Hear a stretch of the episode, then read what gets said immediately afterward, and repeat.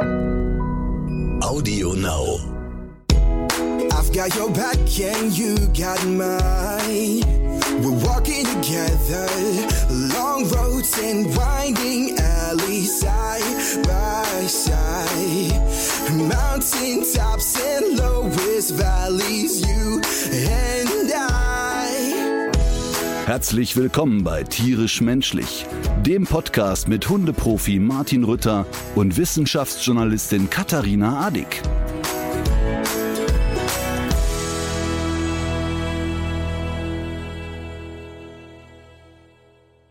Da ist ja wieder dieses zauberhafte Strohherz im Hintergrund. Ja, ich, ich kann mir ein Leben ohne das Strohherz schon fast gar nicht mehr vorstellen. Wahrscheinlich fällt das nochmal zufällig in meinen Koffer auf, kurz vor der Abreise. Klaust du manchmal in Hotelzimmern? Nein, ich mache das wirklich nicht. Ich finde aber auch, dass es in Hotelzimmern selten Sachen gibt, die man gerne mitnehmen würde. Es ist bestimmt juristisch noch nicht verjährt, aber ich habe einmal geklaut. Aha. Übrigens, weißt du, das ja auch so bescheuert ist? Die, die wenigsten Hotels haben inzwischen noch Minibars, ne? Ja. Äh, die füllen die Minibars nicht mehr auf. Und das finde ich wirklich das bescheuertste, was man nur machen kann als Hotel. Ähm, und diese Hotels meide ich danach auch sofort, weil es ist für mich so eine Folter, nachts ins Zimmer zu kommen und da ist nichts zu trinken. Das finde ich so furchtbar. Ähm, und das ist ja auch so absurd. Die machen das ja, ich quatsch schon immer mit den Hotelleuten und die sagen immer, ja, aber sie glauben nicht, wie viel da geklaut wird. Und dann sagen, na ja, aber wenn ihr für eine Flasche Cola 6,95 Euro nehmt, Kann dann das können ja ja auch wieder sein. 30 geklaut werden. Genau, dann können wieder 30 geklaut werden, dann seid ihr bei null. Ähm, aber ich habe auch in, in Minibars schon erlebt, ernsthaft, dass jemand fein säuberlich den Bierdeckel abgefummelt hat, es leer getrunken hat, mit Wasser wieder aufgefüllt und äh, den Deckel. Ich meine, das ist natürlich krank. Aber ich muss gestehen, ich habe, Das ist ein genialer Coup. ich muss gestehen, ich habe auch einmal gestohlen. Und zwar habe ich in einem ganz, ganz teuren Hotel in New York habe ich eine Uhr gestohlen. Jetzt muss man aber dazu sagen, das war so eine kleine Uhr. Ich sag mal, die war vielleicht so groß wie eine Streichholzschachtel oder ein bisschen größer. Und die war so schön. Und ähm, ich habe die dann mitgenommen. Pass auf. Und ich habe die dann mitgenommen. Und beim Hochheben dachte ich schon, oh, die ist aber sehr schwer. Also so eine Standuhr, ne? Die war sehr schön. So, pass auf. Und dann habe ich die gestohlen ähm, und habe die in meinen Koffer getan. Und dann habe ich nach dem Auschecken ein so schlimmes, schlechtes Gewissen gekriegt. Dann habe ich im Hotel angerufen und habe gesagt, ähm, also könnte ich vielleicht die Uhr kaufen, die in meinem Zimmer steht? Wäre die verkäuflich? Ja, nee, die ist nicht verkäuflich. Also die Dinge sind alle nicht verkäuflich. Ja, aber ich fänd die so schön. Nee, die kann man nicht kaufen. Hab ich gesagt, ja, aber ich äh, habe sie schon eingepackt. Ich hab sie schon. Ich habe sie schon eingepackt. Ich habe sie aus Versehen, habe ich also ich aus Versehen eingepackt. Und ich bin auf dem Weg zum Flughafen. Ich könnte jetzt auf keinen Fall umdrehen, aber ich würde sie wirklich, wirklich gern bezahlen, weil ich habe mich hinterher echt, ich fand so peinlich und, und so schlimm, dass ich das getan habe. Und dann äh, war der der Concierge ein bisschen irritiert und sagt, ja, er würde das wohl klären mit der Geschäftsleitung und bla bla bla. Er würde mich zurückrufen. Und dann haben die gesagt, nee, wäre kein Problem, ich könnte es mit der Post zurückschicken. Und dann habe ich einen Brief dahin geschrieben oder eine Mail dahin geschrieben und gesagt, pass auf Leute, ehrlich, bitte, bitte, ich möchte sie ehrlich bezahlen. Ich, es ist, sagt, er findet einen Preis, ich bezahle das. Und dann habe ich hinterher irgendwann eine sehr nette Mail von der, Mail von der Geschäftsführung äh, bekommen, dass sie es noch nie erlebt haben, dass jemand äh, quasi was einsteckt und es hinterher outet und das fänden sie so lustig und deshalb könnte ich wohl jetzt offiziell die Uhr behalten. Aber ähm, ich, ich, Das ist wirklich nett. ich fand es hinterher so peinlich. Ich fand wirklich, ich habe gedacht, und ich meine, ich war da bestimmt schon 40. Ich war da nicht 13. Also ich, Ja. ich habe mich so geschämt im Nachhinein. Ich hab gedacht, was ist mit dir kaputt, dass du eine Uhr klaust? Schlimm. Ich finde die Vorstellung sehr witzig. Ganz schlimm. Steht und und ist auch ein Mahnmal. Steht bei mir im Badezimmer und ich werde jeden Aber ist Tag immer an noch Schande schön. erinnert. Ist immer noch lustig. Übrigens, hast du eigentlich jemals einen Spitznamen gehabt? Hat man früher aus Katharina eine Kati gemacht oder sowas? Nee, es gibt ähm, äh, also es gibt so so ein paar ähm, verschiedene Anwandlungen irgendwie äh, hat's gegeben, aber so ja so im sehr privaten im sehr privaten Raum. Deshalb wollen wir es jetzt wissen. Nee, ist mir zu persönlich. Ja, aber ich rede ja jetzt nicht von irgendwelchen schweinischen Namen, die dein Mann dir gibt, sondern ich meine ja, Äh, nee, ach so, die würde ich ja, das, das poste ich ja immer bei Instagram. okay. Aber äh, aus Nee, wie heißt das andere nochmal? Onlyfans oder so? Only, genau, ach so, ja, das wäre übrigens mein Tipp des Tages gewesen, der OnlyFans-Account äh, von Katharina. Heute mit Rabattcode? Mit Rabattcode, aber hat da natürlich, äh, heißt da die scharfe Kati. genau. Aber jetzt, sag mal, ist, jetzt bin ich ja so neugierig. Ist also, Nee. also aus, wurde dann eine Abwandlung des Namens Katharina oder so in eine ganz andere Richtung? Nee, nee, das gibt's schon. Also es gab zum Beispiel einen ähm, koreanischstämmigen Kommilitonen, der hat dann Kata etabliert, weil es ihm einfach äh, leichter erschien und ich habe es toleriert. Und das war so bei äh, im Studium war das irgendwie so eine Sache. Dann mein Patenkind und seine kleine Schwester, die sagen Kati. Äh, ist ja für ein Kind ist das ja schon ziemlich schwierig, Katharina zu sagen. Aber von Erwachsenen, finde ich, kann man das erwarten. Und da äh, finde ich es auch immer schwierig, wenn ich dann merke, die Leute äh, versuchen es dann irgendwie mit Katrin, so eine Abkürzung zu nehmen oder so. Katrin ist auch ein schöner Name, ist aber eben nicht meiner. Und äh, ich finde tatsächlich auch im Job finde ich das schwierig, weil da äh, habe ich immer den Eindruck, wenn gerade so zum Beispiel von älteren Kollegen ähm, sowas plötzlich etabliert wird, ohne dass es ein persönliches Verhältnis gibt, dass das irgendwie rechtfertigen würde, dann steckt dahinter so ein bisschen der Versuch, einen so zu infantilisieren. Also Findest du? Ja, bin ich sogar sicher. Also diese, das ist nicht, wenn das, wenn das irgendwie mit Zuneigung verbunden ist und so einer gewissen Vertrautheit oder einer Frotzelei oder so, ist das eine Sache. Mhm. Aber das gibt's gerade, ist meine Beobachtung in meinem 40 Jahre alten Leben. Äh, es gibt's gerade von von von Männern so eine Tendenz bei Frauen auch die zu ja zu zu zu verkindlichen und äh, irgendwie so ein bisschen ja, sich so drüber zu stellen, sozusagen, auf diese Art. Deswegen bin ich da gar nicht so, Mhm. beim, im Job bin ich da relativ streng und privat darf jeder sagen, was er will. Ich finde das auch schön, also, dass man so, ähm, man merkt ja auch dadurch, dass man in verschiedenen Welten, wo man jetzt entweder Freunde oder Patenkinder oder irgendjemanden so hat. Die Welten sind ja auch irgendwie voneinander getrennt. Man Ja. ist da ja irgendwie auch für jeden jemand anders. Und dass die so alle ihren eigenen Namen haben, ähm, finde ich schön. Aber ja, wie gesagt, also muss man so ein bisschen, glaube ich, auch so ein Bereich, auch den man auch ähm, vielleicht auch auch schützen muss. Also ich denke gerade äh, die ganze Zeit darüber nach, ähm, zum Thema ähm, infantilisieren und sich über jemanden herabsetzen oder wie, wie man wie du es formuliert hast. Ich überlege jetzt gerade die ganze Zeit, ob ich jemals in meinem Leben, im beruflichen Leben, aktiv eine Mitarbeiterin, eine Kollegin, ob ich mir da selber einen Spitznamen ausgedacht hätte. Ich glaube, auf die Idee wäre ich gar nicht gekommen. Ähm, aber bei Männern ja halt im Prinzip auch nicht. Ähm, äh, de- deshalb, ich, pff, ich muss ja echt mal gut überlegen. Vielleicht ist es tatsächlich so etwas, äh, wie du es beschrieben hast. Ähm, Habe ich aber vorher den Gedanken noch nie gehabt. Viel spannender finde ich, wenn ich äh, jahrelang mit Menschen zusammenarbeite und deren richtigen Namen gar nicht kenne. Also wir, Ja. wir haben ja äh, viele Jahre schon einen Tonmann, äh, der M. Und der M hat sich auch bei mir vorgestellt mit Ich bin der M. Und, ähm, so. und, und die Crew schenkt mir zu Weihnachten oder so, schenken die mir immer irgendwas oder zum Tourende und meistens ziemlich schöne Sachen, über die ich mich sehr, sehr freue. Ähm, so immer irgendein Blödsinn, der auf der Tour passiert ist oder so. Und wenn die das unterschreiben, unterschreibt der auch einfach nur mit M. Also ich habe, ich würde sagen, die ersten drei, vier Tourjahre faktisch nicht gewusst, wie der heißt. Also einfach alle haben ihn M genannt, mhm. ist der M. Und äh, das ist natürlich auch ein bisschen vielleicht eine Verschrobenheit oder so. Inzwischen weiß ich es aber natürlich. Ich finde das auch witzig. Ich würde aber auch nicht ausschließen, dass der vielleicht tatsächlich auch so heißt. Es gibt ja die verrücktesten Sachen.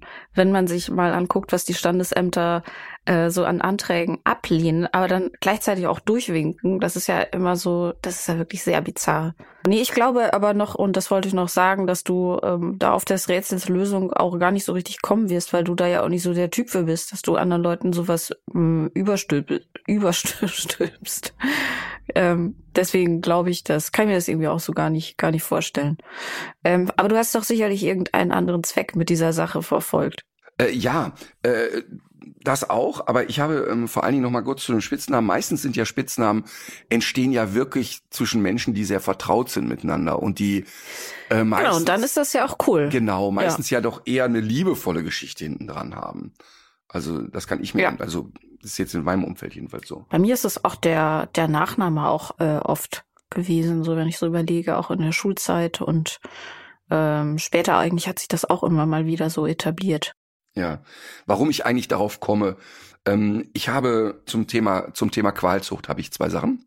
Das Thema schlägt nach wie vor Wellen. Ich kriege nach wie vor viele, viele Zuschriften, nach wie vor auch Videos und ich habe es reißt irgendwie nicht ab, weil natürlich der Podcast auch bei vielen Menschen zeitversetzt gehört wird und weil natürlich jetzt auch ein bisschen die Presse mit mitmacht und weil es jetzt immer irgendwie mehr Leute gibt, die das thematisieren und wir ja auch natürlich nicht die einzigen und nicht die ersten sind. Ähm, ich habe wieder viele zauberhafte Zuschriften bekommen, auch von Leuten, die ganz oft gesagt haben, würde ich nicht nochmal machen. Aber habe äh, wirklich was sehr, sehr Dummes äh, bekommen. Es schrieb wieder irgendeine Frau, ja, und das Stigmatisieren und sie können die Hunde nicht leiden.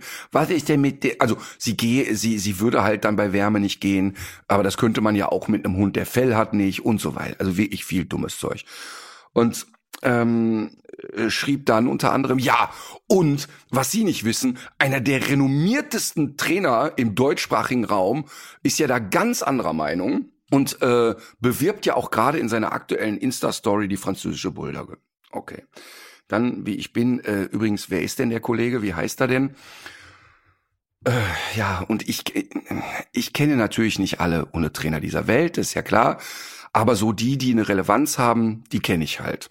So, und dann kam, der Hundetrainer heißt der Hundefloh.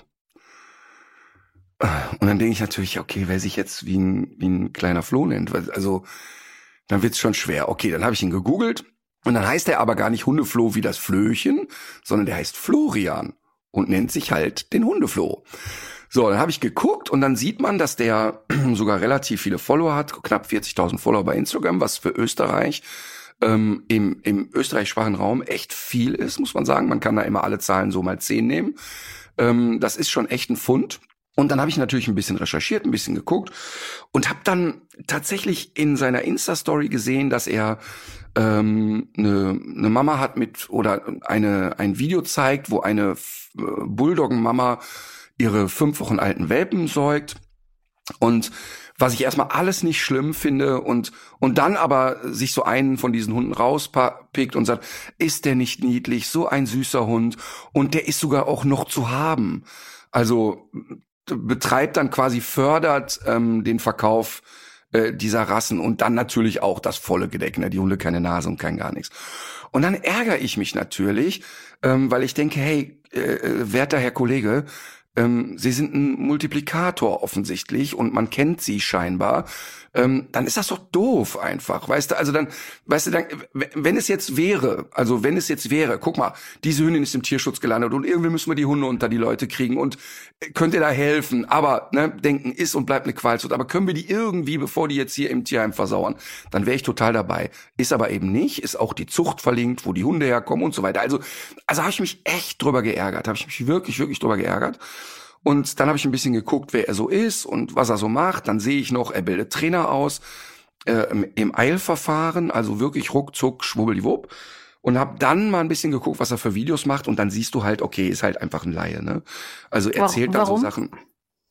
Ja, ist halt äh, sehr pop populistisches Laiengeplapper, dünne Leine um den Hals, ordentlicher Leinendruck, äh, ziemlich kernig unterwegs und mhm. hat dann in einem Video, postet dann in einem Video, also ähm, einen Hund aus der Hand füttern, äh, das stärkt ja nicht die Bindung, das wären nur kapitalistische Gedanken äh, der Bestechungsformen, also solche kapitalistischen Gedanken hätte ein Hund nicht.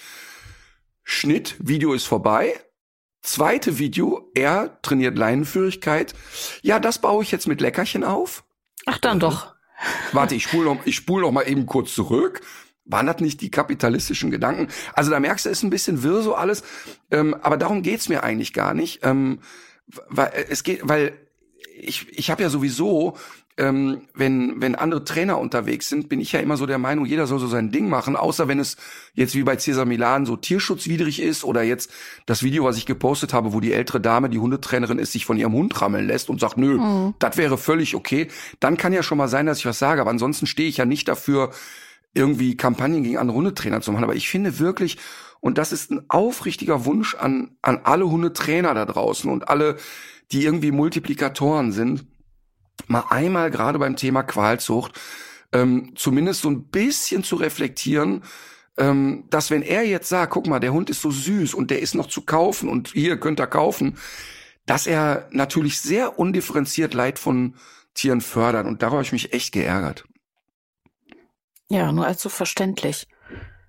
Beim Tierleid fällt mir natürlich mein Hund hier in der Nachbarschaft ein. Der ist Ach stimmt, was still. ist denn aus dem... Ach, Ja, okay, wir, vielleicht können wir es für die, die die letzte Folge nicht gesehen haben, nochmal ganz schnell. Katharina Genau. ist im Urlaub in, der- in der Bretagne. Ähm, ich denke, mit dem Privatflugzeug hingeflogen. ja, ähm, natürlich. Und äh, also oder Man will sich ja nicht die oder, Affenpocken oder doch holen irgendwo. Schiff.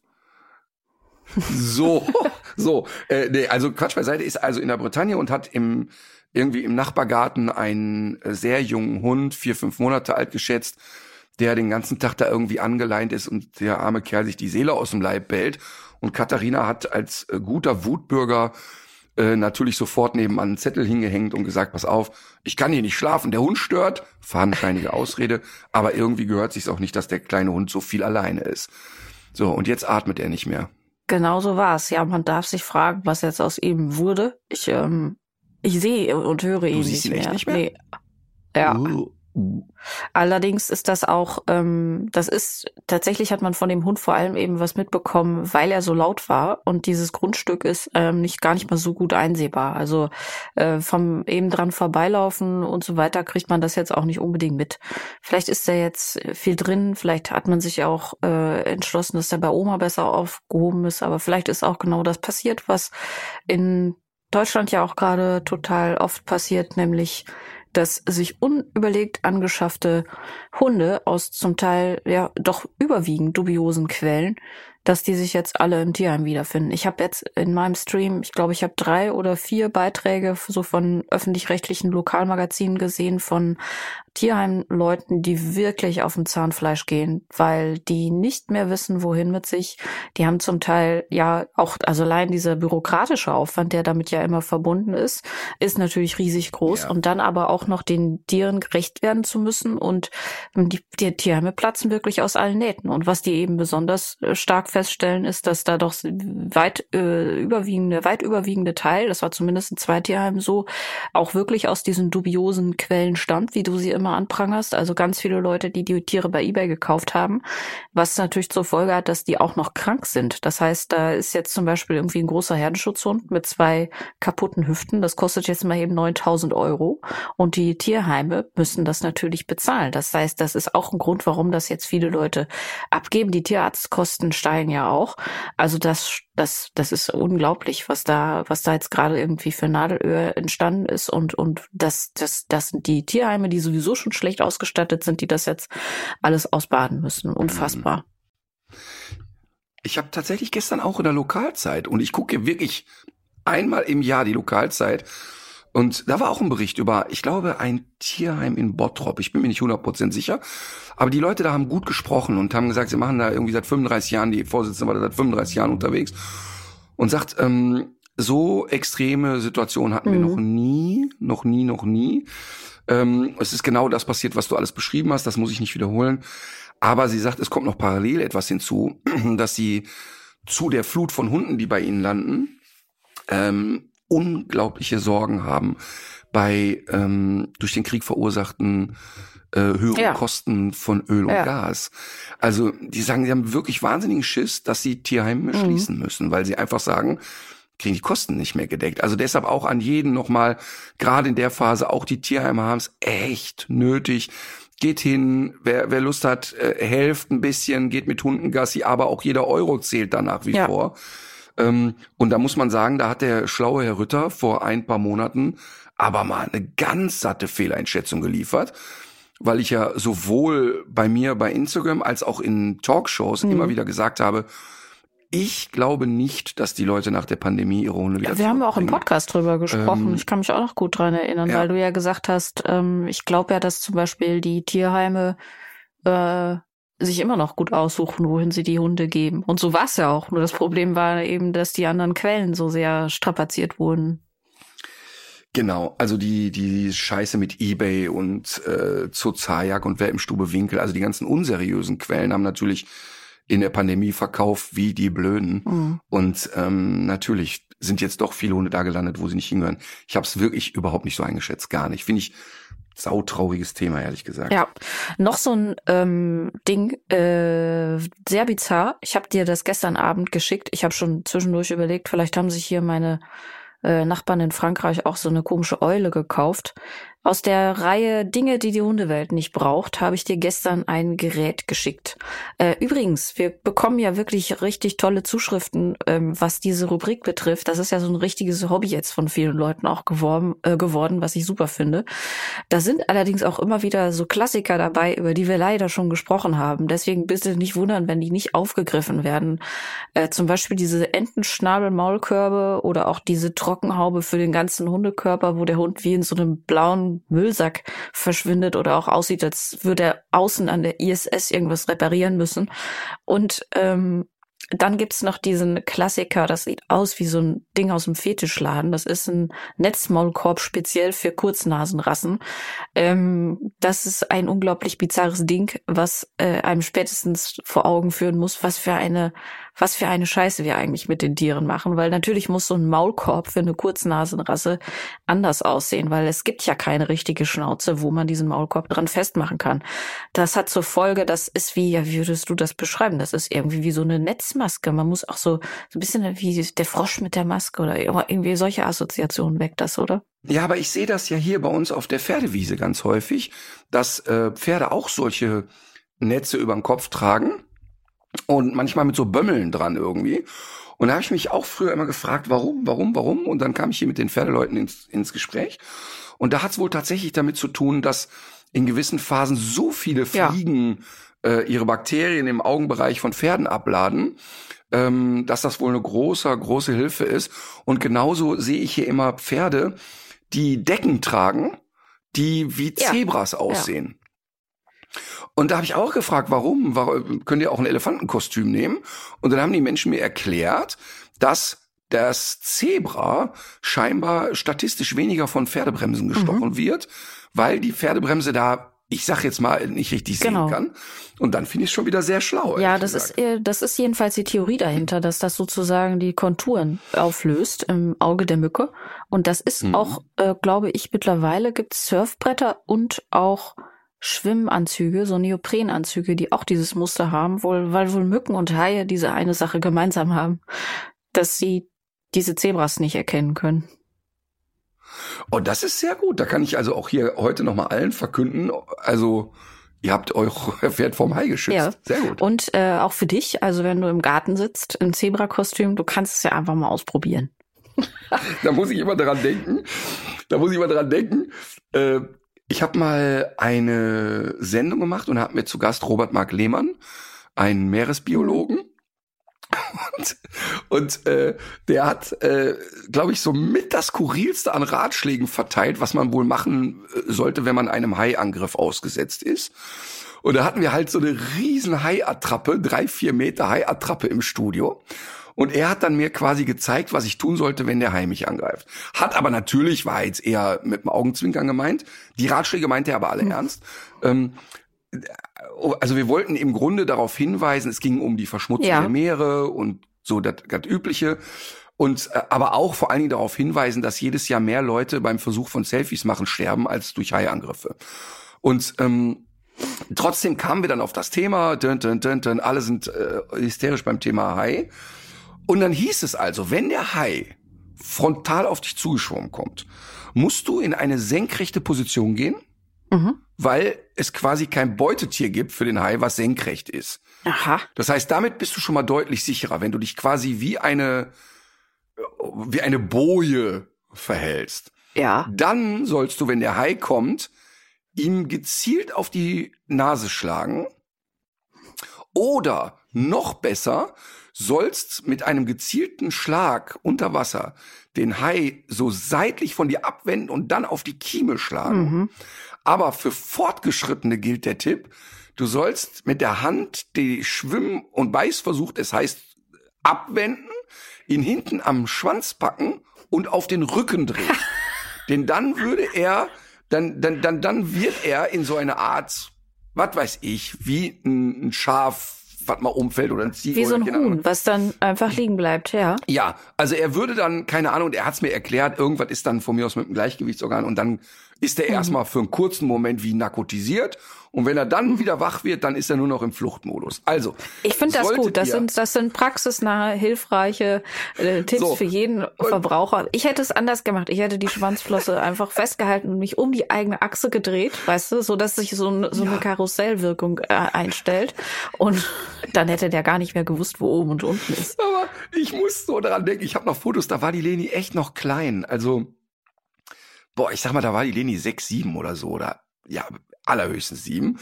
Und da habe ich noch Fotos von ihr an der Haiattrappe und das ist der so im Kopf geblieben. Also sie assoziiert, Robert Mark Lehmann ist der quasi der Unterwasser-Ninja-Kämpfer, der Haie auf dem Rücken dreht. Das war wirklich sehr, sehr lustig. Wie sind wir darauf gekommen jetzt? Ach so, deine, hier, deine Fetischmaske äh, für den Mops. Genau, richtig. Aber Aber, eigentlich wollte ich über Genau. Ich wollte über die Eule sprechen. Und zwar äh, Ja. wird die Eule angepriesen als ähm, als sehr gutes Tool, sehr gutes und Eine Plastikeule, Tool. halten wir kurz fest, eine Plastikeule. Ja, genau. Und ich habe mir da so ein paar Screenshots gemacht von Menschen, die diese Plastikeule auch schon mal ausprobiert haben. selber an sich.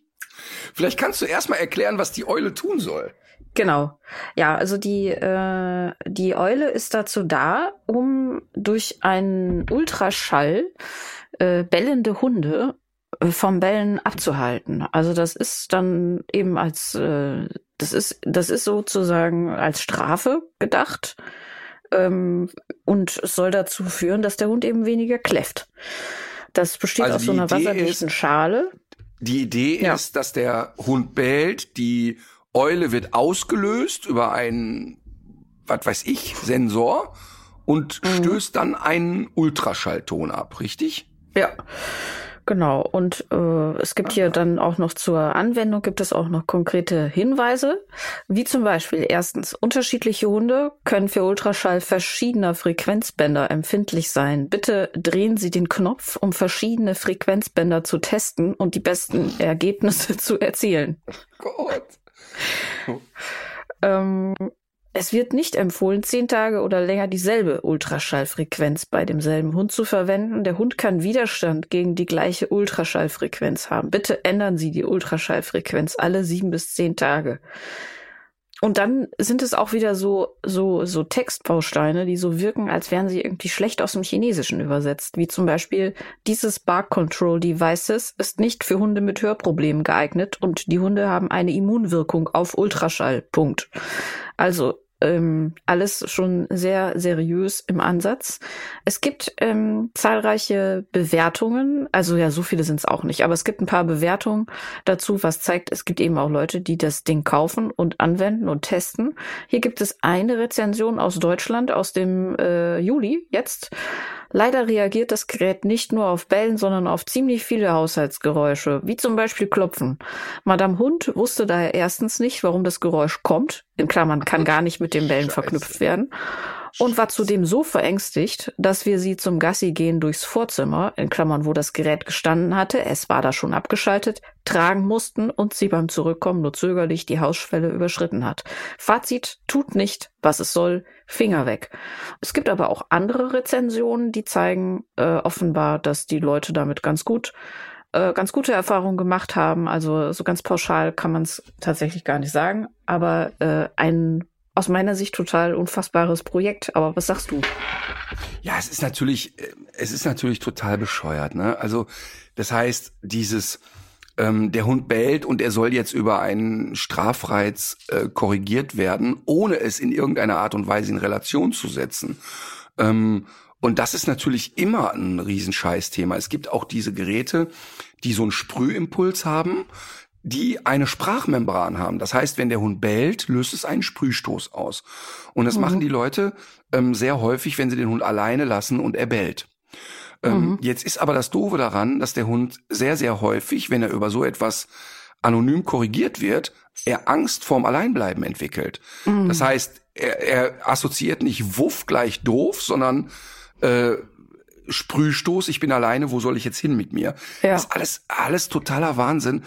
Ähm, ich habe das, glaube ich, hier mit der Rappeldose und dem vom Tischclown schon mal erzählt, ne? Ja, ja. Ähm, ich glaube, das tue ich aber nochmal, weil man wirklich mal. davor nicht oft genug warnen kann. Ähm, Hundetraining entwickelt sich ja und es hat einen guten Grund, warum unsere Ausbildungshandbücher keine gebundenen Bücher sind, sondern wenn wir Trainer ausbilden, ist das eine lose Ringblattsammlung, weil wir ja unser Training auch immer weiterentwickeln und ähm, ich manche Dinge, die ich vor 20 Jahren als unheimlich schlau empfunden habe, heute als wahnsinnig blöd wahrnehme. Und eine Sache war zum Beispiel, oft sind früher Leute zu mir gekommen, haben gesagt, pass auf, immer wenn ich alleine bin, springt der Hund auf den Küchentisch, auf die Anrichte und räumt da Essen weg und frisst sich da voll und ich habe Angst, dass mal was passiert und keine Ahnung. Und dann habe ich ähm, bei, ich würde mal sagen, 40 bis 50 Hunden Folgendes gemacht, einen, einen Köder ausgelegt, also was weiß ich, ein leckeres Brötchen auf die Anrichte, äh, eine kleine Kamera aufgestellt, um den Hund aus Distanz beobachten zu können, oberhalb einen Haken in die Decke und an einer dünnen Angelschnur eine Rappeldose festgemacht, äh, Schnur aus dem Fenster raus, sich irgendwo auf die Lauer gelegt, an der Kamera gesehen, Hund geht drauf, Rappeldose fallen lassen, Hund geht nicht mehr auf die Anrichte. Okay. Ähm, vor 20 Jahren wahnsinnig innovative, schlaue Idee. Leider ähm, parallel dazu, etwa die Hälfte der Hunde haben eine Angst beim Alleinbleiben entwickelt, Hm. weil sie eben nicht gedacht haben, oh, Essen klauen, richtig doof, sondern oh, alleine bleiben, das Haus fällt hier Mhm. zusammen. Und es ist im Nachhinein natürlich vollkommen beschämend, überhaupt so eine schwachsinnige Idee zu haben, statt den Leuten zu sagen, hör mal, es gibt noch einen ganz anderen einfachen Trick, räum doch einfach das Essen weg, wenn du gehst. Ähm, Mhm. Aber das, das wäre heute meine einzige Antwort zu dem Thema. Ähm, aber oder ich könnte noch, ich könnte noch den Versuch unterstützen zu sagen, ey, stellst eine Videokamera oder ein Handy hin und sprichst mit dem Hund, während der der weggeht, so dass er dann wirklich klar deine Stimme identifiziert und du sagst ihm, komm, jetzt zieh mal da ab, könnte ich noch stehen lassen, gibt's vielleicht auch irgendeinen Haken an der Sache. Ähm, aber äh, das ist ja das, worum es geht, wenn du, wenn du, es ist ja völlig klar, dass man Dinge ausprobiert und, und sich findet und so weiter. Und das finde ich eben total wichtig. Und das ist einer der Gründe, warum ich eben den Austausch unter Trainern auch so wichtig finde. Weißt du, also heute, wenn ich heute eine Idee habe, dann fange ich erstmal an, bei mir im Netzwerk zu fragen. Bei 300 Trainern ist die Chance unheimlich groß, dass einer sagt, äh, habe ich schon mal gemacht, war echt Dünnpfiff.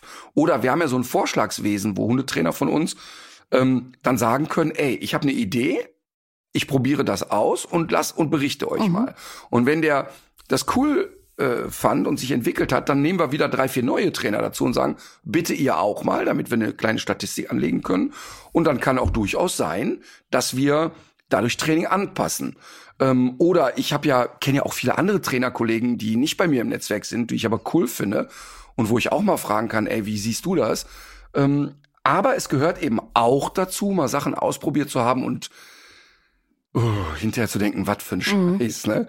Äh, also äh, zum Beispiel äh, Klassiker ist ja Brustgeschirr. Ich habe ja früher, also die ersten zehn Jahre sicherlich nie ein einziges Brustgeschirr benutzt.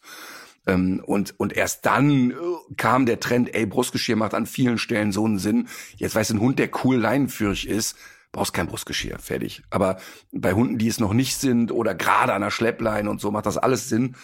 Ähm, und das ist halt einfach auch eine Entwicklung. Aber jetzt bei diesen anonymen Strafen, wo der Hund also überhaupt nicht einschätzen kann, was war das jetzt? Da bin ich ein großer Mhm. Feind davon, muss ich wirklich sagen. Ja, bei Almai wäre das doch eine richtige Katastrophe gewesen. Die hätte hinterher, glaube ich, dann auch Angst vorm Eulen gehabt, weil die verknüpft dann ganz oft ja auch so Sachen, die gar nicht so richtig zusammengehören. Wir haben das jetzt gerade äh, wieder gemerkt in Frankreich am Strand. Die hat jetzt in in Holland hatte sie ein paar Mal das äh, Erlebnis, dass irgendwie so laute Kitesurfer unterwegs waren. Und wenn so ein Kite aufs Wasser kracht, dann macht das ja ein unglaublich lautes Geräusch, das man sich erstmal irgendwie so auch physikalisch gar nicht erklären kann. Für einmal ist sowas natürlich eine Katastrophe. Und das, was die dann macht, ist, dass die natürlich Kitesurfer mit Strand verknüpft. Und das Mhm, heißt, man muss ja, sie dann die nächsten Male muss man sie erstmal zum Strand tragen. Gestern Abend war allerdings äh, Ebbe und es war ein sehr ruhiger, ruhiger Abend und waren auch kaum Leute da. Und da hat sie, also wir haben natürlich dann auch alles Mögliche gemacht, äh, was, wovon wir wissen, dass sie das witzig findet. Wir haben erst so eine kleine Schnitzeljagd veranstaltet, weil das wirklich so ja das absolute Highlight ist. Das macht ihr am allerliebsten Leute suchen. Und dann bin ich eben mhm. schon zum Strand vorgegangen und äh, darüber war sie dann auch so froh und so, so stolz, dass sie mich, sich da, mich da gefunden hat, dass das dieses mhm. Gefühl erstmal so aus meiner Warte jedenfalls erstmal so verdrängt ja. hat. Und dann ähm, hat sie da schon auch eine Weile gebuddelt und sich so einen kleinen Schützengraben gebaut, aber dann fand sie es tatsächlich, glaube ich, auch gar nicht so unspannend. Dann kamen irgendwann die Fledermäuse und so weiter, das hat sie sich dann in Ruhe angeguckt und sobald sich mhm. Almas äh, Satellitenschüsselartiges Ohr aufstellt, das eine, was sie eben aufstellen kann, habe ich auch immer den Eindruck, dann weiß ich auch, jetzt guckt sie wieder so nach vorne. Ne? Jetzt ist sie nicht mehr dieser, in diesem Rückzug. Ja. Oder was sagst du dazu? Aber, aber du hast ja, nee, nee, du hast äh, wirklich was ganz Wichtiges gesagt, nämlich, dass oft eine lokale Verknüpfung mhm. entsteht. Das heißt, dass der Hund gar nicht differenziert, was war es da eigentlich, sondern dieser Ort mhm. war scheiße. Und ähm, da will ich nicht mehr hin. Und ähm, das, das habe ich ja hier auch schon mal gehabt. Ähm, Emma ist wirklich entspannt mit Pferden, interessiert die überhaupt nicht. Ähm, äh, damals bei Mowgli war das ja äh, sozusagen das Pferd von Conny, was hier mitgelebt hat. Mogli fand mhm. die super. Da war es eher so, ach, das Pferd gehört dazu, weil Mogli auch oft ja bei uns einfach nur im Garten stand. Und da war es schon so, ach, Mogli finde ich cool, da renne ich auch hin, da lecke ich mal dran, gefällt mir. Aber ich hatte eine Situation mit ihr, also mit, mit Emma, da ist die ähm, mal so mit Tempo Richtung Mogli und ist an Weidenzaun ah. gekommen dabei. Und das hat sie auch mit einem mit einer Lautäußerung kundgetan, dass sie mhm. das nicht schön fand. Und da habe ich für eine Sekunde gedacht, scheiße, hoffentlich denkt die jetzt nicht, der das Pferd war es. Ähm, und da war es aber tatsächlich die Weide, die mhm. sie gemieden hat, also dieser mhm. Ort. Ähm, da hatte sie Gott sei Dank nicht die Verknüpfung darauf. Da war es eine reine lokale Verknüpfung, also nicht auf Mogli. Und genau im Umkehrschluss, auch mal vielleicht ein bisschen positiver gedacht, ähm, gibt es Hunde, die auf dem Hundeplatz echt wie Roboter funktionieren. Die kommen da hin und wissen sofort, bam, bam, bam, bam, bam, bam, bam, das machen wir jetzt. Und gehen raus und sofort Ach so. Toni, machen ah. ihr Ding. Ne, das ist auch der Grund, warum wir den Leuten ja immer wieder raten, äh, einmal zu verstehen, dass der Hund nicht nur eine Stunde in der Woche Training mhm. braucht ähm, und auch nicht immer nur an dem Ort, sondern auch durchaus es Sinn macht, dass der Hundetrainer das Grundstück mhm. verlässt und nicht immer nur mhm. da trainiert mit den Hunden. Ne? Ähm, da, da gibt's immer schnell eine lokale und örtliche Verknüpfung. Und du hast eine weitere ganz wichtige Sache gesagt. Ähm, das kann man gar nicht oft genug betonen. Du hast gesagt, ja, Alma hat mich dann gesucht, hat mich gefunden. Sie findet das irgendwie geil. Und da merkte ich, dass sie schon mal so ein ganz anderes Gefühl hatte. Und das wird im Hundetraining ganz oft unterschätzt, dass es auch mal Sinn machen kann, einen Hund vorher in eine gewisse Euphorie mhm. zu versetzen bevor er etwas tun soll, was ihm vielleicht vorher ein bisschen ah, unbehaglich okay. erschien. Also mit dem Hund, der vielleicht ein bisschen unsicher ist, den schon mal in eine Situation bringen, wo der sagt, hey, ich bin hier aber ganz breitschultrig mhm. unterwegs. Und dann baut man in so ganz kleinen, aber wirklich minimalen Reizen das mit ein, was er vielleicht nicht so toll findet. Ne? Also Hund hat Angst vor Kindern, liebt aber jetzt ganz banal gesagt sein Bällchen und dann spiele ich Ball. Und der hat aber Serotonin bis zur Oberkante. Und dann kommt mal am Horizont ein Kind vorbei und wir spielen weiter. Mhm. Also, dass der schon in so einer, in, einer, in so einem Party-Modus ist und so ein bisschen läppsch ist und da schon äh, Sachen ein bisschen mehr aushalten kann. Also Gefühle ähm, werden immer noch im Hundetraining total unterschätzt. Und auch, dass ein Hund mal frustriert vom Platz geht, finde ich immer so schlimm. Dass die Leute mit einer Übung aufhören, die nicht funktioniert hat. Mhm. Also er hat die ganze Zeit gut mittrainiert und jetzt hat er drei, vier Mal das nicht kapiert. Ach komm, der ist K.O., wir hören auf. Und dann aber bitte noch mal so eine winzige Übung ein, einbauen am Ende, wo man sagen kann, der ist doch noch mal mit einem guten ah, okay. Gefühl weggegangen. Ja. Hört sich blöd an, ist aber ja. ernst gemeint. Also immer mit, mit einer leichten Übung starten, dann etwas steigern und am Ende noch mal so eine Safety-Variante. Das habe ich, das ist so eins der Dinge, die ich bei Mina wirklich oft falsch gemacht habe, dass ich immer am Ende noch einen draufsetzen wollte und es dann manchmal eben nicht so funktioniert hat und sie eigentlich mit so ein bisschen Frust aus dem Training rausgegangen ist. Das ist eigentlich mhm. völlig blöd. Okay, gut. Auch nochmal ein sehr guter Tipp. Ähm, ich habe noch einen Schlenker zu Dingen, die die Welt nicht ja. braucht. Ich werde natürlich auch immer bombardiert und momentan werde ich mit einer Sache extrem penetriert, wo die Leute sich alle drüber lustig machen und ich total geil finde. Nämlich diese, Hast du auch dieses, schon äh, dieses Planschbecken mit dem Springbrunnen? Nee, offenbar nicht. Nee, hast du dieses Gefährt, dieses Gefährt schon geschickt bekommen, wo gehbehinderte Menschen mitfahren? Nee. Ähm, pass auf, du kennst, du kennst ganz klassisch. Ach so, doch, mit der Ähm, kleinen Hundebox drin. Ja, doch, ja, das habe ich auch gesehen. Kennt, aber jeder, jeder kennt doch, Und ich habe noch gedacht, das Ja, ist doch eigentlich eigentlich ganz cool, dass der Hund damit reinpasst. So, also ja, Finde ich auch mega. Finde ich auch mega. Also der, es ist auf jeden Fall so, ähm, es geht um ein Gefährt, wo jemand drauf sitzt, der eine Gehbehinderung hat oder alt ist. Ähm, so das typische Dreirad, ne? Hinten zwei Reifen, dann eine gemütliche Sitzbank, dann so ein Tritt, wo man seine Füße draufstellen kann, dann ein Lenkrad, so ein bisschen wie beim Motorrad. Und da sieht man ja öfter mal ältere Leute irgendwie mit unterwegs sein. Erstmal ein super Tool für die Leute. Und dann hat aber ein Hersteller da jetzt in die Mitte, wo die Füße hinkommen, so eine kleine Transportbox mit so Stäben reingebaut, wo die Leute zugegeben keinen Schäferhund reinkriegen. Aber ich glaube ja statistisch betrachtet, der ältere Herr mit einer starken Gehbehinderung hat ja statistisch, wenn er einen Hund hat, eher doch einen kleineren Hund dabei, ähm, wenn alle vernünftig miteinander sind. Und das fand ich einfach total cool, dass der Hund da so ein Hundekörbchen da zwischen die Beine äh, geklemmt kriegt. Also nicht der Hund kriegt, sondern Ja. dass es da auf die Trittfläche kommt. Ich fand's Ja. mega. Ich fand's eine total gute Idee. Ähm, und äh, finde das eigentlich, das spricht überhaupt ich nicht fand's dagegen. auch. Ich finde auch ähm, wahrscheinlich nichts für Kassenpatienten, aber ähm, man, ja muss man muss man wahrscheinlich eine Muss ich Weile mal- drauf sparen. Muss ich immer an den Dreh mit Martin Semmelrogge denken. Der hat ja, der äh, habe ich schon mal erzählt, der hatte einen Hund, den hatte er Crazy genannt. Da ist auch schon viel mit gesagt. Und Martin ist aber immer mit der Harley gefahren ähm, und hat immer ähm, Crazy, natürlich wie es sich gehört, unangeleint und nicht gesichert, ähm, so mit auf den Sitz von, die ha von der Harley geklemmt und ist dann immer los. Da stand mir auch mal ganz leicht nur die Haare zu Berge oder mit dem Vespa-Roller dann auch einfach so unten auf die Trittfläche ungesichert so zwischen die Beine und dann ging's los. Kriegst du natürlich nicht gestoppt, ne? Also Martin Semmelrock kannst du nicht bremsen in so einem Mhm. Moment. Aber irgendwie war es auch ein lustiges Ja. Bild. Ähm, wir haben noch eine, ein Thema aus den letzten beiden Wochen, was ich tatsächlich unterschätzt habe. Und zwar, es war die Hörerinnenfrage in diesem Fall, warum Hunde, wenn sie kotzen, sich immer den Teppich suchen dafür.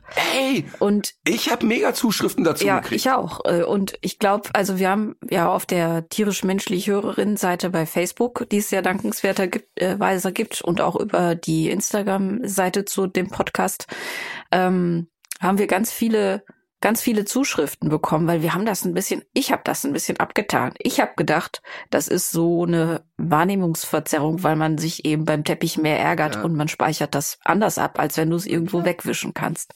Es gab jetzt äh, viele, viele Zuschriften und ähm, Ideen, woran das vielleicht doch liegen könnte. Unter anderem von Pferdeleuten, die zum Beispiel sagen, ja, wenn mein Pferd pinkeln muss, dann geht das auch nicht in die Stallgasse, weil es nämlich weiß, dann spritzt das zurück an die Beine. Also das wäre zum Beispiel eine Theorie. Aber du hast auch noch mal vermehrt was anderes bekommen, was du für sehr viel plausibler hältst, richtig?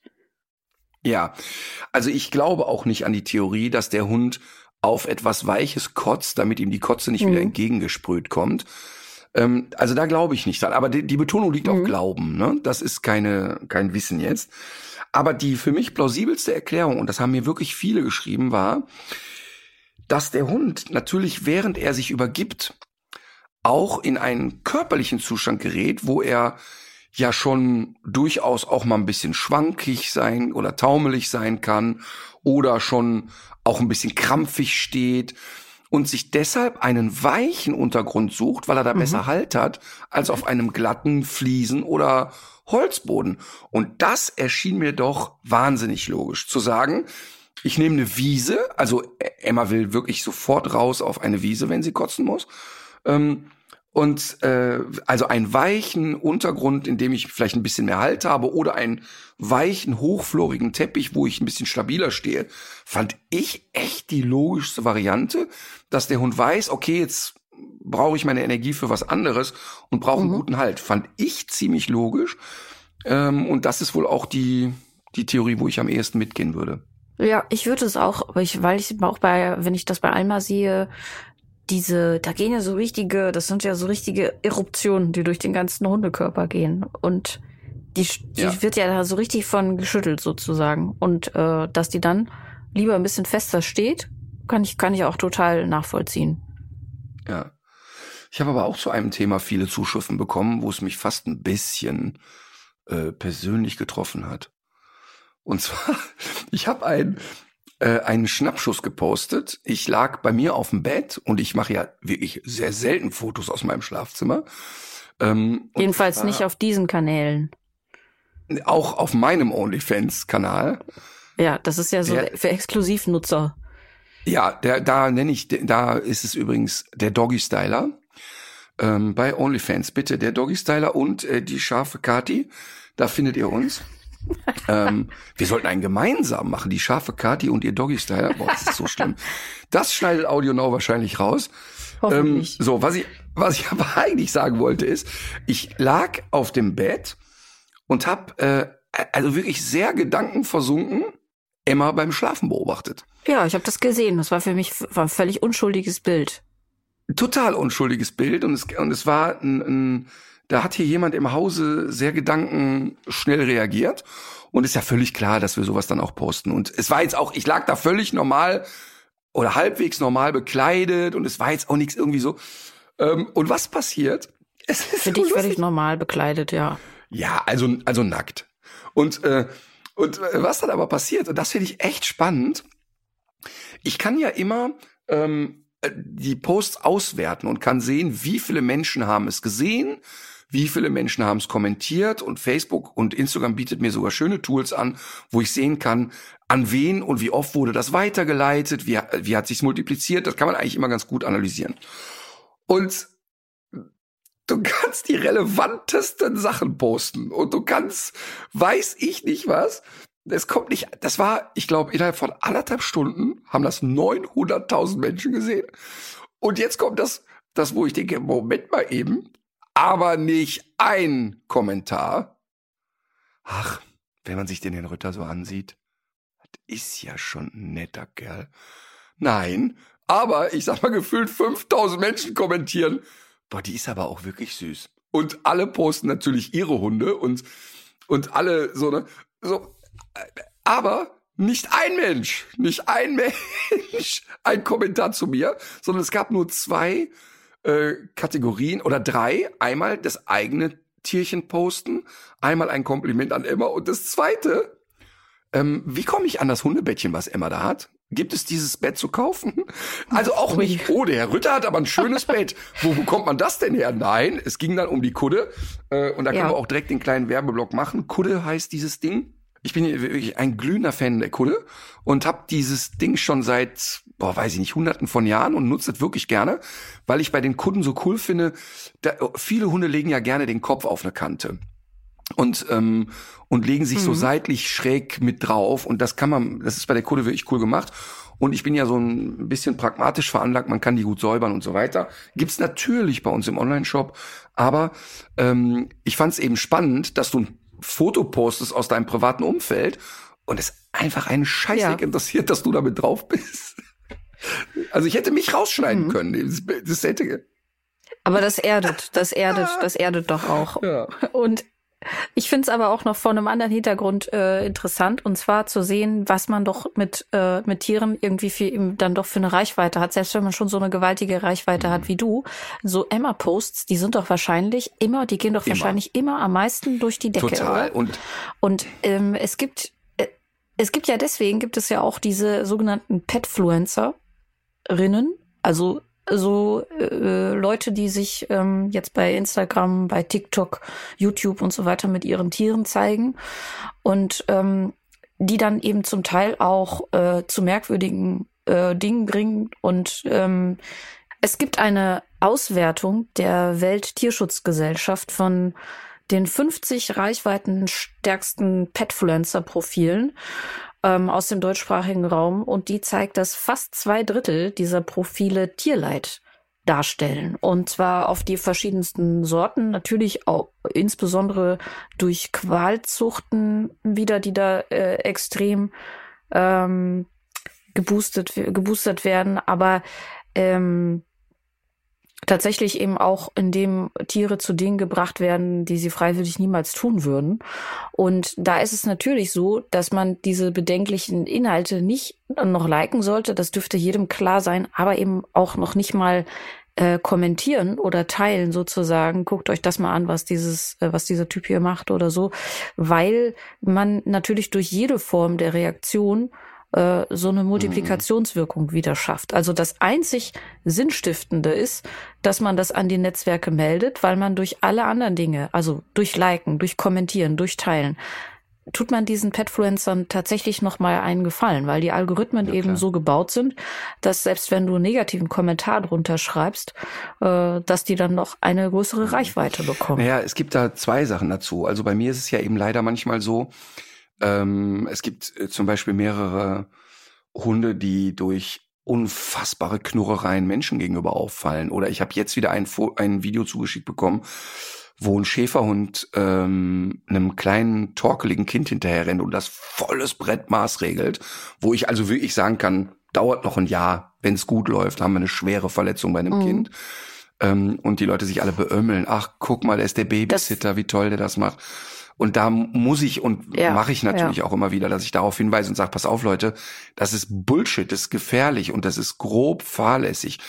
Ähm, und wahrscheinlich führt es dann auch dazu, dass solche Leute sich dann auch multiplizieren. Aber das finde ich, das, das ist halt, da geht es um eine inhaltliche Sache, da muss ich dann einmal, ähm, weiß ich nicht, ob es richtig oder falsch ist, aber irgendwie kann ich dann auch nicht anders und es ist gefährlich dann einfach. Aber zu den Petfluencern nochmal, wir haben ja auch Kooperationen mit Petfluencern, die also dann auch zum Beispiel auf unsere Produkte hinweisen. Und das ist sehr, sehr interessant, wenn, wenn man überlegt, wie funktioniert da so der Mechanismus. Bei uns bewerben sich die Petfluencer. Die sagen dann, ah, ich finde, also die leben ja davon, also dass die, oder allgemein Influencer lebt davon, Produkte zu posten und zu sagen, wie geil er die findet und dass er irgendwelche Rabattcodes gibt und so weiter. Leben die von, wird bezahlt. Gibt es auch einen Schlüssel, wo man sagt, pro so und so viel ähm, Follower, pro so und so viel Likes und Klicks und so weiter, so und so viel ist so ein Post wert. Da gibt es eigentlich relativ klar zu ermitteln. Mhm. Ähm, bei uns ist es aber so, dass wir ähm, kein Geld dafür ausgeben. Das heißt also, wenn sich bei uns Petfluencer melden und sagen, hey, ähm, ich finde irgendwie eure Produkte cool dann äh, sagen wir, das ist wirklich schön, da freuen wir uns drüber. Und du kannst dir gerne was aussuchen. Ähm, aber ich möchte dafür keine, ich möchte keine Testimonial-Geschichten machen. Ähm, ich möchte also nicht Geld dafür ausgeben, mhm. dass andere unsere Produkte bewerben. Das ist eine, einfach eine grundsatzphilosophische Frage bei uns in der Firma. Ähm, Freue mich aber natürlich darüber und wir, wir können es jetzt nicht so messen, was hat der Post bei einem Petfluencer gebracht, weil wir ja keine Rabattcodes rausgeben. Weil bei uns es wirklich so kalkuliert ja. ist, dass wir, also wenn ich jetzt auf eine Leine 30 Prozent Rabatt gebe, dann habe ich Geld mitgebracht, dann kann ich die Leine nicht mehr verkaufen, macht gar keinen Sinn. Ähm, ja. Interessant ist aber auch, dass es dann zwei unterschiedliche Gedankenketten bei den Petfluencern gibt. Die einen sagen sehr nett dann, nee, okay, verstehe ich, ist aber mein Geschäftsmodell, kann ich dann nicht machen. Finde ich total nachvollziehbar. Ich, ich lebe von meinen Dienstleistungen, du wirst als äh, Journalistin bezahlt. Das ist total legitim. Ich finde das auch nicht anrüchig oder so. Ich finde, dass die auch gute Arbeit machen und viele von denen wirklich toll sind. Also ich finde schon wichtig, dass man, dass man das einmal gecheckt hat, wie das funktioniert, dass du ähm, einfach als Influencer eine Community aufbaust, zu der du ja einen sehr persönlichen Kontakt hast. Und da sind oft eben Produktempfehlungen äh, dabei, die sich irgendwie für viele Leute immer noch so anhören wie so ein heißer Tipp von jemandem, den man irgendwie gut kennt und der einem nur Gutes will. Und äh, dann gibt es dazu diesen Produkten ja häufig diese Rabattcodes. Das heißt, der nette Influencer ist auch noch so freundlich, dass er dafür sorgt, dass ich dieses Produkt sogar günstiger bekomme als alle anderen Menschen auf dieser Welt. Äh, und das ist, glaube ich, was, wenn man einmal weiß, worauf man sich da einlässt, dann, äh, dann ist das in Ordnung. Aber Also es ist ja einfach ein Geschäftsmodell. Die Leute genau. werden dafür bezahlt, etwas zu loben und sie bekommen natürlich über diese Rabattcodes die Kohle auf das eigene genau. Konto. Also mit den Kooperationen mit den Firmen wird Geld auf das eigene Konto gespült.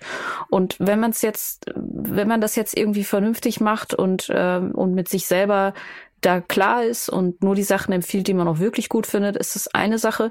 Aber es gibt zum Beispiel, das ist mir bei dieser CBD-Recherche ganz oft aufgefallen, gibt es Leute, die das einfach reflexartig machen und die dann zum Beispiel auch ähm, Produktempfehlungen geben, die zum Teil ähm, über, über das total hinausgehen, was die eigentlich machen dürften. Das heißt, die machen Versprechen, was irgendwelche Heilkraft betrifft, zum Beispiel. Das ist in Deutschland eigentlich total klar geregelt, dass man bei Nahrungsergänzungsmitteln mit so etwas nicht werben darf. Aber die Influencer sind zu so einer Art Grauzone geworden in solchen sehr kritischen Bereichen und sagen dann, hier das CBD-Öl, total gut gegen meine Depression, gegen meine Kopfschmerzen, gegen meine Regelschmerzen. Auf der Packung steht zwar, ihr dürft das gar nicht essen, weil das äh, die böse Pharmaindustrie hat ja alles so im Griff, dass wir sowas nicht als als Nahrungsmittel vertreiben dürfen. Aber äh, nehmt da ruhig ich äh, 37 Tropfen von und äh, viel hilft viel. Und dann kostet so ein Fläschchen irgendwie 50 Euro, ist dadurch natürlich auch schnell leer. Du hast gar keine vernünftige Information darüber, ähm, wie gut das getestet ist oder nicht. Und insofern finde ich schon auch diese ganze Influencer-Welt auch äh, kritisch. Also man muss sich das, man muss da wirklich genau aufpassen, wofür ist das. Wenn jetzt ein, ein anderer Hundetrainer oder eine Hundetrainerin ein Produkt empfiehlt, was, was für sie sich einfach als praktisch erwiesen hat, ist das ja cool. Ist, dann gibt's, gibt's ja kein Vertun. Aber ich finde schon, dass das dass das auch eine genau, sehr kritische und Welt wollte ist. Ich auch hinaus. Ähm, denn jetzt gehen wir kurz von den Petfluencern weg und die Influencer, wenn du siehst zum Beispiel, eins der meistbeworbenen Produkte sind ja diese Smile Secret Zahnaufheller, wo alle alle so, Experten ja. und die Zahnärztekammer und wen es alle gibt, tausendmal darauf hinweist, ist kritisch zu sehen, ist mit ein bisschen Pech gefährlich, hat nicht den Effekt, wie er dargestellt und so weiter und so fort. Das ist aber nicht das, was ich meine ähm, und warum ich eben finde, dass man Influenzen nicht belächeln darf. Es ist halt auch eine Werbeplattform, aber weißt du, du glaubst doch nicht im Ernst und deshalb muss ich immer, deshalb möchte ich einmal kurz eine Lanze brechen für die Influencer. Du glaubst doch nicht im Ernst, wenn Jürgen Klopp in der TV-Werbung mit einem Opel Corsa durch die Gegend fährt, dass der privaten Opel Corsa fährt. Ich würde für möglich halten, dass er sich vertraglich zusichern lässt, dass der mit der Karre privat gar nicht fahren muss. Also, äh, weißt du, also wir können, weißt du, und, und das finde ich eben, wir dürfen nicht hingehen und sagen, also ein Influencer mit einer hohen Reichweite, ähm, da gelten andere Dinge. Oder glaubst du im Ernst, dass Yogi Löw sich morgens in, in die Wehrmilch reibt? Das ist Quatsch einfach. Oder, oder wenn ich, oder wenn ich sehe, dass Leistungssportler, also Fußballnationalspieler, Chipswerbung machen. Also ich glaube nicht, ehrlich gesagt, dass jemand, der auf dem High-End-Level äh, Sport treibt, das, oder, oder wenn der DFB macht eine Kooperation mit Bitburger. Klar sagen die dann 0,0 Prozent Alkohol. Das ist völlig bescheuert. Die machen der Deutsche Fußballbund hat früher eine Anti-Drogen-Kampagne gemacht und parallel eine Bierwerbung. Völlig gehirnamputiert. Und das muss man genauso kritisch sehen wie bei den Influencern, wie du es gerade gesagt hast. Aber trotzdem können wir nicht sagen, dass jeder, der äh, Produkte empfiehlt, automatisch irgendwie Mist macht. Und was wir mit den Petfluencern machen ist, wir gucken uns sehr detailliert deren Profile an und gucken auch, wofür werben die sonst? Was machen die sonst so? Sind das Leute, die wirklich jeden Tag jeden Scheißdreck promoten? Oder, und das ist nämlich viel häufiger die Geschichte, wir haben mit einigen äh, Petfluencern zu tun, ey, die Fotos machen zum Niederknien, sind totale Freaks und Experten im, boah, guck mal, wie geil der Hund da aussieht ja. und wie super das Bild ist und was für ein zauberhaftes Foto und so weiter. Und das gucken wir uns dann an. Und warum diese Petfluencer dann gerne bei uns mitmachen, ist natürlich klar, weil die natürlich auch über mich Reichweite generieren. Das ist ja völlig logisch. Und dann reden wir in aller, also wir haben ja dann nicht Petfluencer, die haben 500.000 Follower, sondern da reden wir von 3.000 bis 30.000. Also sind ja keine Popstars, sind aber alles Leute, und das kann ich wirklich so sagen, die total ein, ein ehrliches und aufrichtiges Interesse an ihren eigenen Hunden haben, die natürlich keine Qualzuchten haben und so weiter und so fort. Und dann finde ich das irgendwie auch, Werbung gehört eben auch dazu und finde ich auch überhaupt nichts Schlimmes. Aber wie du schon sagst, man muss da eben genau hingucken und ich finde, ähm, das auch total wichtig. Und guck mal jetzt in meinem Fall mit der Reichweite und mit dem Namen, was meinst du, was auf mich einprasselt, was ich alles bewerben soll? Und, und da haben wir ja schon mehrmals, mhm. also jetzt nicht nur hier ich als Martin, sondern, also als private Martin-Person, sondern eher als äh, Hundetrainer. Was meinst du, was für ein Scheißdreck angeboten wird? Und, und ähm, wo du sagst, mein Gott, nein, wie kommen die auf die Idee? Also auch wirklich Zeug, was teilweise ja schädlich ist für Hunde. Ähm, aber da sind dann sehr häufig große Firmen, auch mit sehr, sehr großen Zahlen hinten dran. Ähm, das kann dann auch gerne im Jahr mal siebenstellig werden. Und dass dann die Verlockung für die Menschen groß ist, kann ich auch nachvollziehen. Finde ich jetzt auch, äh, sagen wir mal, einen menschlichen Prozess. Bin ich bisher total immun gegen. Ja, mal sehen, ne? wie lange das noch so bleibt. Es wäre natürlich witzig, wenn das irgendwann so komplett ausarten würde. Naja, es ist schon einmal sehr ausgeartet. Ich habe schon mal ein Angebot gehabt im mehrfachen Millionenbereich für einen Zweijahresvertrag. Ähm, und da kann man ja schon mal einmal drüber nachdenken und sagen, ah, das ist aber wirklich viel Geld. Und wir haben gesagt, pass auf, wir finden eigentlich eure Institution gar nicht so schlecht. Aber es gibt ein paar Dinge, die vertragen sich wirklich nicht mit meinen Werten. Das geht einfach nicht. Da kann ich jetzt noch so viel.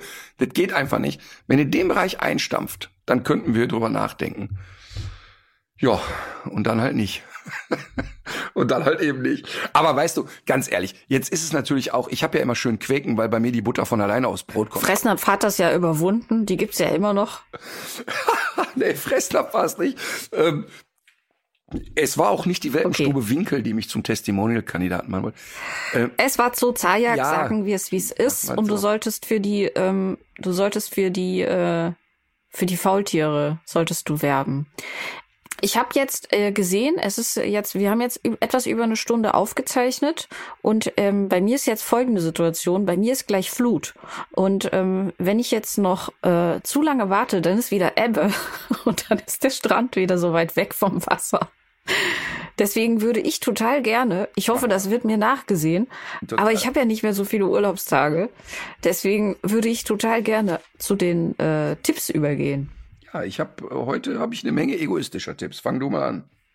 Ja, okay, ich fange mal an. Erstens, ähm, Finger weg von der Plattform Viagogo. Und mir hat eine Hörerin geschrieben, oder uns hat sie geschrieben, ah. die dort Karten für eine Veranstaltung von dir kaufen wollte und dann plötzlich irgendwie 20.000 hm. Euro bezahlen sollte stopp. und so weiter. Musste sie am Ende zum stopp, Glück nicht stopp, bezahlen. Stopp, stopp, stopp. Ja.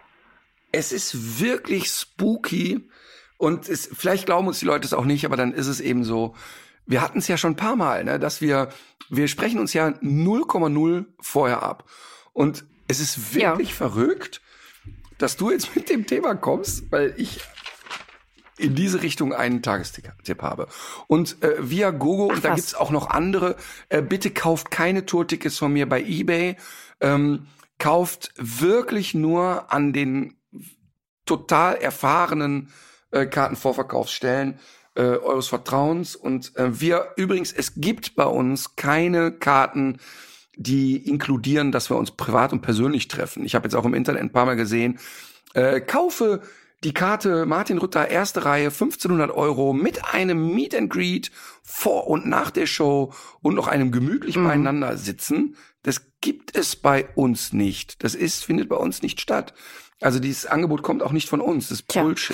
Dann ähm, haben wir ja ähm, immer wieder jetzt über äh, wichtige Ehrenämter gesprochen und ich habe noch äh, einen Tipp und zwar von einem Hörer, äh, der uns schreibt, seit drei Jahren bin ich als ehrenamtlicher Lebensmittelretter unterwegs, www.foodsharing.de. Hier kann man mit einer Sache viel Gutes tun. Zum einen werden die Lebensmittel nicht weggeworfen und damit Ressourcen ungenutzt vernichtet, was dem Klima gut tut und die Lebensmittel können Menschen zugutekommen, die finanziell nicht gut dastehen dastehen. Und das ist, äh, haben wir schon öfter mal drüber geredet. Super. Diese Lebensmittelverschwendung ist ökologisch gesehen ein Riesenthema. Das macht so viel aus, was die ganze Klimascheiße betrifft. Und äh, foodsharing.de, richtig guter Tipp, richtig äh, cooles Ehrenamt, finde ich. Und zum Schluss noch ein Tipp, äh, der sich vielleicht ein bisschen banal anhört, aber ich weiß nicht, wie es jetzt gerade in Deutschland ist. Hier ist es überall sehr, sehr trocken und äh, wenn man Wasser rausstellt und ähm, dabei vielleicht auch an Tiere denkt, die jetzt nicht auf den Gartentisch klettern können, sondern äh, das auf den Boden stellt oder eben auf dem Balkon auch für Vögel, die da hochfliegen können oder Insekten, dann soll man das doch bitte tun. Und es ist total sinnvoll, zwei Schalen aufzustellen, weil man nämlich eine dann immer im, in der Sonne trocknen lassen kann. Dadurch wird die auch von den Bakterien befreit, die sich darin entwickeln können. Das heißt, eine Schale immer trocknen lassen in der Sonne und die andere mit frischem Wasser befüllen. Und für so Tiere wie Insekten äh, bietet es sich dann noch an, da vielleicht so kleine Steinchen reinzulegen, damit die leichter an die Wasserkante kommen und nicht da reinrutschen und darin ersaufen, weil das wäre natürlich kontraproduktiv. Soweit meine Tipps. Hm. Okay, ich habe zwei äh, Tipps. Das eine ist sehr, sehr lustig. Ähm, ich habe immer, wenn ich mal hier was vom Golfspielen erzähle, schreiben mir, es gibt ja äh, wirklich wenig Menschen, die das tun, ähm, was ich auch verstehen kann aber immer wieder, wenn ich hier über Golfen rede, rollen ja die Leute so leicht mit den Augen. Diesmal möchte ich nochmal übers Golfen spielen und möchte eine Veranstaltung empfehlen, die in Österreich stattfindet. Den sogenannten Hugo Cup, Hundegolf Cup. Da werden also nicht Hunde statt Bälle geschossen, sondern, äh, sondern äh, Conny Sporrer, unsere Partnerin in Österreich, hat ein, ist auch bisschen Golf infiziert oder spielt tatsächlich ganz gut Golf ähm, hat für den guten Zweck ein Golfturnier ins Leben gerufen. Und da kann man sich anmelden, äh, mitspielen und alle Erlöse gehen da an einen Tierschutzverein oder an einen guten Zweck, der Tierschutz unterstützt. Und da bin ich aber auch persönlich vor Ort. Ähm, sie hat da ein bisschen großspurig verkündet, ähm, äh, mit Single-Handicapper Martin Rütter. Also sie tut da so ein bisschen so, als könnte ich Golf spielen. Das ist allerdings ein bisschen übertrieben. Ähm, aber ich werde dabei sein, ich werde auch die Siegerehrung moderieren und jeder kann da ein Foto machen und auch irgendwie was auch immer mir Fragen stellen, im Idealfall nicht zum Golfen, denn die Antworten wären wahrscheinlich eher kontraproduktiv. Aber der Hugo Cup, ähm, wir werden den verlinken. Wer also Golfspieler ist und da mitmachen möchte, kann das tun. Aber Conny ist schlau. Da können auch Menschen mitmachen, die gar nicht Golf spielen können und können da so ein bisschen reinschnuppern und können an einem Putting-Wettbewerb mitmachen, wo es ein paar Preise zu gewinnen gibt und wo man mal sozusagen dieses Spiel ein bisschen kennenlernen kann und wo aber äh, alle Erlöse an einen guten Zweck gehen, möchte ich gerne empfehlen. Ist im September die Veranstaltung. Super. Und äh, unter anderem wird da noch eine weitere Person zu treffen sein, nämlich der international äh, ausgezeichnete und renommierte Kameramann Klaus Grittner, der nicht nur viele Jahrzehnte Aha. die Kamera beim Hundeprofi gemacht hat, sondern auch das zauberhafte Bild auf der Tour gemacht hat, viele Filme mit mir gedreht hat, der wird auch vor Ort. So, so. Den darf man da auch mal anfassen. da freut so, er das sich war aber ein, ein über Tipp den nur. Zusatz. Das war aber ein Tipp nur. Ich wollte aber eigentlich noch einen anderen Tipp machen und deshalb schließt sich der Kreis zu deinem illegalen Kartenvorverkauf. Und zwar möchte ich meine eigene Tour jetzt mal hier bewerben. Ähm, und der Impuls kommt deshalb, weil ich gestern alles final abgesegnet mhm. habe. Wir sind quasi fertig mit allen Vorbereitungen. Ähm, die Tour heißt, der will nur spielen. Die Karten bekommt ihr bei uns im Online-Shop. Im Martin-Rütter-Shop kann man Karten bestellen. Da kosten die auch nicht 1495 Euro inklusive eines FKK-Dates nach der Show, ähm, sondern es sind ganz stinknormale Eintrittskarten. Ähm, die Show ist für mich wirklich sehr besonders und so emotional wie noch keine zuvor. Und das ist kein Promo-Geplappere, denn äh, du hast ja schon ein Warm-up mhm. gesehen und du weißt, dass es eine Stelle im Programm gibt, wo ich auch echt ähm, ein bisschen mit mir kämpfen muss, nicht jeden Abend mitzuheulen. Mhm. Ähm, und wir sind jetzt fertig mit Bühnenbild und Intro. Und ich kann wirklich sagen, dass wir noch keinmal so einen hohen Aufwand betrieben haben wie bisher. Ähm, ich kann nur so viel sagen, das Intro, wir werden in 90 Städten sein und deshalb haben wir 90 verschiedene Intros gebaut. Ach krass. Wir werden also für jede Stadt ein individuelles mhm. Intro haben. Ich will nicht zu viel verraten. Wir werden natürlich auch über Zozajak und Welpenstube Winkel reden. Ähm, wir werden über meine Tochter Marlene reden. Wir werden aber auch, und das finde ich schön, äh, ein Best-of haben, wo also Fans ja mit 7000 Menschen haben an der Umfrage teilgenommen, welche Nummern wollt ihr noch mal wiedersehen? Und ein paar haben wir uns rausgepickt. Also es ist wirklich sehr, sehr besonders und es lohnt sich wirklich zu kommen. Mhm. Ja, ich werde es mir auf jeden So. Fall auch nochmal angucken, weil ich nämlich jetzt durch diese ganzen Fotos, die du zwischendurch aus dem Backstage-Bereich, äh, wo diese ganzen Aufbauten drin stehen und es äh, fliegen ja auch Dinge durch die Gegend. Also es, äh, da ist ja wirklich einiges los, wie mir scheint. Ähm, werde ich Ja. mir auf jeden Fall auch nochmal ja. angucken. Diesmal hauen wir echt auf die Kacke, haben großen Spaß dabei. Cool. Ich ähm, habe den hab einen Musiktipp, das habe ich ja gestern in einem äh, französischsprachigen Radiosender gehört, denn man soll ja analoges Radio hören. Das ist viel günstiger als äh, Streamen, also fürs Klima und so weiter. Und ähm, ich habe das Lied gehört I Just Came to Tell You That I'm Going von Jarvis Cocker und Kid Loco. Und das packe ich auf die Playlist Brotmesser und Popcornpfote. Selbst wenn es dir jetzt nicht bewusst Nein. ist, du hast es sicher schon mal gehört. So viel wie du im Auto sitzt, du musst das mal gehört haben. Ich höre doch nie Radio. Ach, du hörst kein Radio. Ich höre nie Musik. Ich höre wirklich nie Musik beim Autofahren, weil mich Musik so emotionalisiert, dass ich Angst habe, dass ich traurig werde oder in einen zu euphorischen Zustand gerate. Ich höre immer, immer Hörbücher oder Podcasts. Immer. Ist wirklich ein So, Phänomen. mein, äh, ja, ich muss, Musik ist so, reißt mich so Mhm. irgendwie. Das ist so, macht mich sehr, äh, egal. So, und jetzt kommt ein äh, Lied der Band Snow Patrol. Ja. Nicht zu verwechseln mit der großartigen Zeichentrickserie Paw Patrol. Snow Patrol. Und das äh, Lied heißt Chasing Cars. Sehr schön. So, lass ich einfach mal so stehen. Ja, vielen Dank. Und äh, danke auch, dass ich jetzt mich hier in die Fluten stürzen darf. Weil es ist nämlich nicht so, es ist nicht so sehr, nicht so trübe, wie wenn man dann zum Strand kommt und man möchte schwimmen gehen und dann, dann ist da nur diese flache Pfütze. Ich brauche ja nicht, ich brauche ja gar nicht so einen hohen Wasserstand, um bis zum Hals im Wasser zu stehen. Aber Und im Zweifel nimmst du mich mit. Wenn ich ins Wasser gehe, ist der Wasserstand wieder höher. Ich habe ein Foto gesehen, äh, ein wirklich sehr gemeines Foto, was äh, die Marlene gemacht hat. Ich am Strand liege in Mallorca und das sieht wirklich, also ich sehe da wirklich so aus, dass äh, ich Glück hatte, dass nicht Tierschützer gekommen sind, um den gestrandeten Wal wieder ins Wasser zu zerren. so nasse Handtücher draufgelegt. Also wirklich, äh, ich will mal vorsichtig formulieren, so ganz zierlich ist er nicht mehr. oh Mann. Ja, ich weiß, jetzt kommt wieder was. Komm. Nee, nee, auf keinen Fall. So, dann legt euch wieder hin. Legt euch wieder hin.